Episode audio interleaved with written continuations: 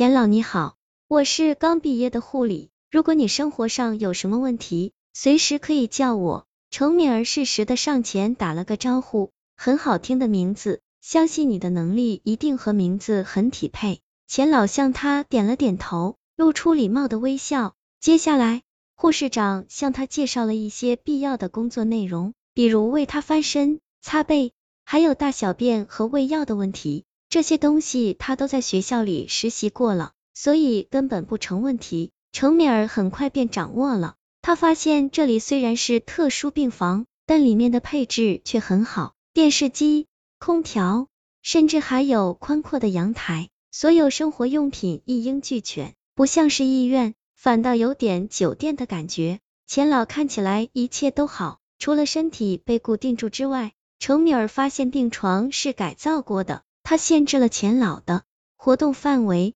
至少下本身是动不了了，而双手能动，但也只局限于做一些小事，比如拿书和握手。整个上午，他都处在无聊的情绪中。护士长交代外一切后，匆匆忙忙的离开了，只说了句好好做，有什么事过去叫他。而钱老则与一般的病人不同，他没有说话，只是专注的看书，甚至连活动也很少。程敏儿不敢去打扰他，所以整个早上只能呆坐着，与手机作伴。到了中午的时候，外面响起一阵敲门声，程敏儿走上去开门，进来的是一位中年妇女，她推着餐车，笑容可掬的向他打着招呼：“你就是新来的护士吧？”“是的，我想你一定就是负责钱老饮食的礼仪吧？我已经听护士长介绍过了，果然是个温柔贤惠的女士。”程。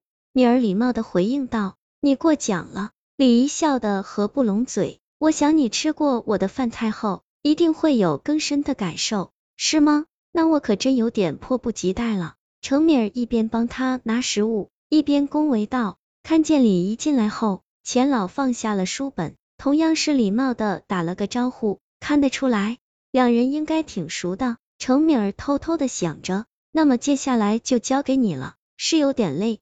但护士这行嘛，也是没有办的法。李姨瞥了一眼钱老，程敏儿马上心领神会。没错，他手是被限制的，所以喂食也要由自己负责。李姨，这不算什么，比这更艰苦的事情我都做多了。程敏儿拍了拍胸口，回答道：“那好，你真是个好女孩。钱老的食物就在里面了，当然还包括你的。吃完之后不用洗。”只需要放回到盘子里就可以，晚上的时候我会来收。李姨嘱咐完之后，推着餐车离开了。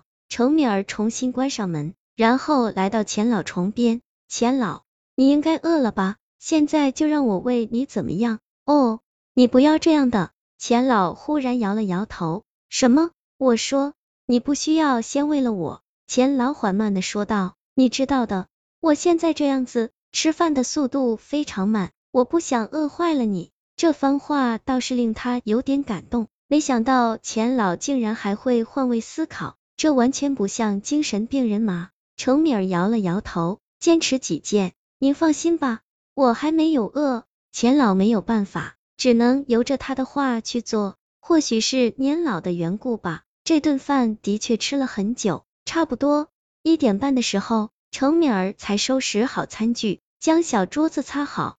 实话说，他早已经饿扁了，但碍于钱老的关系，也只好尽力忍着。终于可以吃饭了，他在心里欢呼了一万遍，三两下便消灭了一碗饭。李姨的厨艺的确不错，他这一顿吃的很香。远处，钱老看着他狼吞虎咽的样子，也不禁暗暗发笑。下午依旧是漫长的时光，程敏儿深切的感受到无聊的定义。虽然工资很高。但这种无所事事的日子过久了，恐怕也会更加颓废吧。他不时留意着钱老，后者还是那副认真的样子，就像小蛀虫一样，不把书本啃完誓不罢休。他没有办法，只能再次修起了指甲。看来院长的提醒也不怎么对，至少到现在为止，他没有发现钱老的不妥。至于胡话，更是无稽之谈。他压根就不喜欢说话，与其说是病人。还不如说是学者更贴切。